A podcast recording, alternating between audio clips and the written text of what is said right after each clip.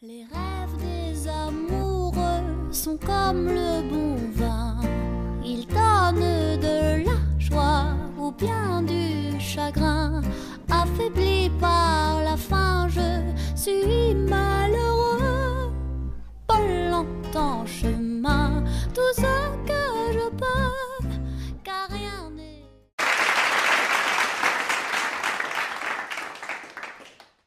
Hello, hello, ¿cómo andan?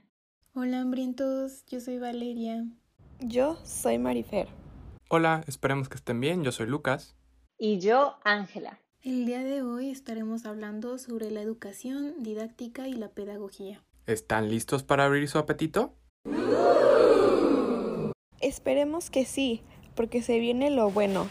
Tendremos un buffet completo. Pues primero que nada, ustedes hambrientos han de estar preguntando, ¿qué es la educación? ¿Ah? Bueno, pues la educación es algo continuo en nuestras vidas. Todo lo que nos rodea nos deja un aprendizaje y dependiendo de nuestro entorno se van desarrollando las habilidades. La educación es esencial para nuestro desarrollo y necesitamos la educación para poder formarnos como seres humanos con los valores que la sociedad haya definido. Exacto.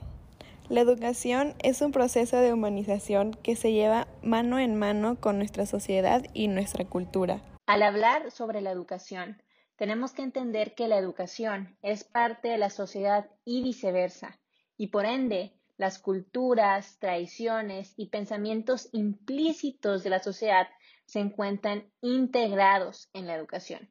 Estaba pensando en un ejemplo y me acordé de la lectura de la educación como hecho y del documental este La educación prohibida en la que se habla sobre la sociedad capitalista y cómo ésta se encuentra dentro de los paradigmas de la educación. Es decir, em, como el estilo de la educación, ya que el concepto de la educación capitalista solo nos permite crecer de manera pasiva y el desarrollo de la información se acopla para el sistema de la producción que se encuentra en la sociedad. Ya entendemos, hambrientos, que la educación no es algo fijo y depende mucho de la cultura. No todas las educaciones son iguales, porque cada persona y cultura es diferente. Lo que una persona puede aprender puede llegar a ser totalmente diferente a lo que otras personas aprenden. No es lo mismo haber nacido en una familia con valores religiosos, haber nacido en una familia con otros intereses. Ahora continuamos con la sección de hambre o apetito. Ok, hambrientos, ya tenemos el apetito abierto. Ahora sigue antojarlos. Valeria, muéstranos el caso. El caso que les traigo hoy podrá darles hambre o abrir más su apetito. El caso lo hará por ustedes. El hambriento pastel 31 nos contó respecto a un tema muy controversial estos días. Él es un padre de familia preocupado por la educación de sus hijos y los estragos que está dejando la pandemia en ellos. Cree que lo más preocupante es que no están conviviendo con más niños de su edad y por lo tanto no están desarrollando las habilidades sociales que se adquieren en la escuela. ¿Qué opinan de esto? En mi opinión, sí es un tema un poco alarmante, y más si te pones en los zapatos de los padres que tienen hijos más pequeños, ya que los más grandes lograron convivir un poco más y hacer algunos amigos antes de la pandemia. Pero sobre todo siento que es un tema controversial, ya que en estas situaciones, que es una enfermedad muy fácil de contagiarse, no hay mucho que hacer más que empezar con su convivencia poco a poco y con pocas personas. Muy de acuerdo sobre lo que dijo Marifer.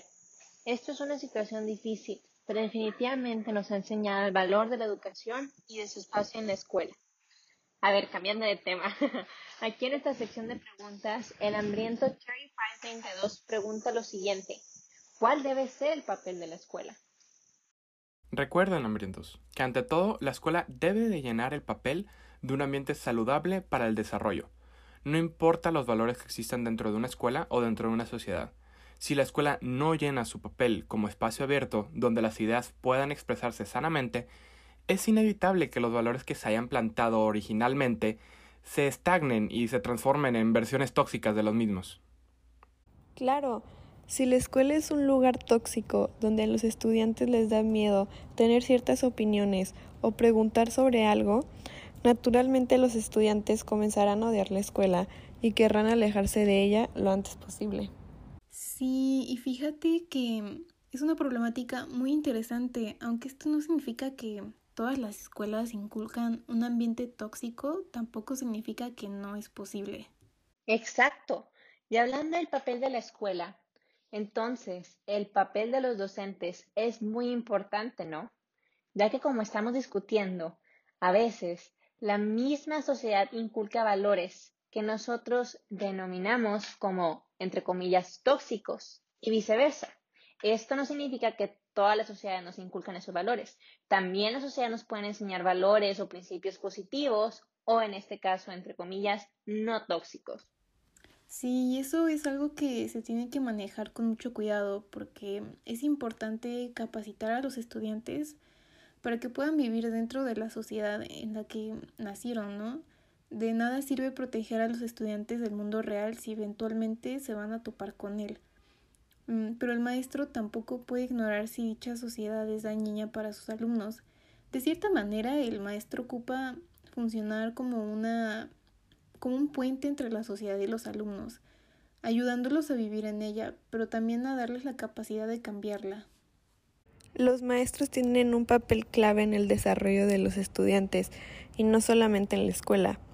Tenemos maestros o mentores en nuestros trabajos, en nuestra familia y en todos lados. Sí, y el maestro imparte su conocimiento dependiendo de su cultura y la sociedad en la que vive. Por ende, la visión pedagógica de cualquier maestro cambia mucho y depende de muchísimos factores externos.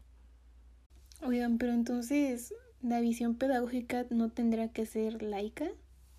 Pues depende. Primero hubo una visión pedagógica que tenía los valores religiosos, hasta que eventualmente un pedagogo decidió formar una visión pedagógica laica. Así como antes el gobierno y la religión no estaban separadas, pero eventualmente llegó alguien que dijo, oye, ¿sabes qué? Es mejor separar ambos. Y actualmente en México al menos, la religión y el gobierno están separadas, técnicamente. Sí, claro. Y igual este, yo creo que también como lo comentas, también aplica para los maestros y las escuelas. Porque pues cada escuela tiene una visión pedagógica que se alinea con la enseñanza a través de la didáctica para sus alumnos, ¿no? O sea, me lo imagino como en el horizonte tenemos la pedagogía y el caminito que tomamos es la didáctica. También una educación religiosa no es necesariamente mala. Se enseñan los valores de esa religión y la mayoría de las religiones tienden a enseñar valores socialmente aceptables. Pero sí puede pasar que los valores se utilicen para justificar acciones tóxicas. Y pues ya que estamos hablando del rol de la escuela y el rol de los docentes, pues también nos podemos preguntar ¿dónde ocurre lo educativo? Es una pregunta muy interesante, porque no hay respuesta. Lo educativo ocurre donde se esté educando y no al revés. Aprendemos de todos lados todo el tiempo y hay mil factores que influyen en el ambiente en donde aprendemos, como por ejemplo puedes aprender lo mismo en una escuela y en tu casa, nada más que los ambientes de ambos lugares cambian cómo se te enseña. Aunque en eso yo no estoy 100% de acuerdo. Yo pienso que la escuela tiene un propósito muy específico que es desarrollar las habilidades básicas que nuestra sociedad ha delimitado, ¿no? O sea, las matemáticas, las ciencias, biología, historia. Y aunque concuerdo que en la casa se puede aprender lo mismo, estoy hablando del homeschooling, no es como si estuvieras en tu casa y aprendes de la biología de tu cuerpo en la cena sin haber tenido homeschooling. Al contrario, yo creo que la familia impacta la manera que un niño aprende y le enseña valores que la escuela no se encarga de enseñar. Oigan, me estoy dando cuenta que nuestra carrera es súper bonita porque, o sea, la innovación educativa engloba todo esto que estamos platicando, ¿no?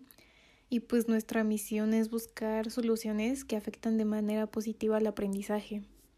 Todo esto es súper importante para la innovación educativa porque todos estos factores ayudarán a mejorar la educación en todos los sentidos, así como también nos facilitará a entender mejor la educación y asegurar que la educación sea mejor en todos los aspectos. La innovación educativa es muy importante en estos días, porque nos estamos dando cuenta que la manera que se tiene que enseñar ya no es tan efectiva, porque las generaciones cambian y es necesario para el desarrollo de competencias y para mejorar el proceso de enseñanza-aprendizaje, contribuyendo a que el estudiante desarrolle un aprendizaje significativo, donde sabrá reflexionar, ser crítico y analítico, y justamente esto se encarga la innovación educativa. La innovación, educativa nos permite ¿no? y nos, nos impulsa a querer cambiar los modelos educativos anteriores, no porque estén mal, no porque no estemos aprendiendo, aunque ese puede ser el caso, pero no es el caso siempre, pero porque nuestra sociedad va cambiando. Y al cambiar también necesitamos cambiar la manera que aprendemos, la manera que educamos y la manera en la que nos comunicamos. Concuerdo, el docente debe ser creativo en su práctica, construyendo nuevas ideas día a día en el proceso educativo para mejorar la calidad educativa. Bueno, pues desgraciadamente se nos está acabando el tiempo y nada más para resumir el caso, eh, yo creo que sí es importante ir a una escuela presencial porque muchas veces la escuela es un ambiente en donde al niño se le permite socializar, poner en práctica lo que se le ha enseñado y tiene maestros que lo guían para fortalecer los valores que le han enseñado. Eh, la escuela yo creo que sí es un espacio fijo donde su objetivo es aprender. Aunque se aprende de todos lados, es difícil aprender ciertas cosas en casa.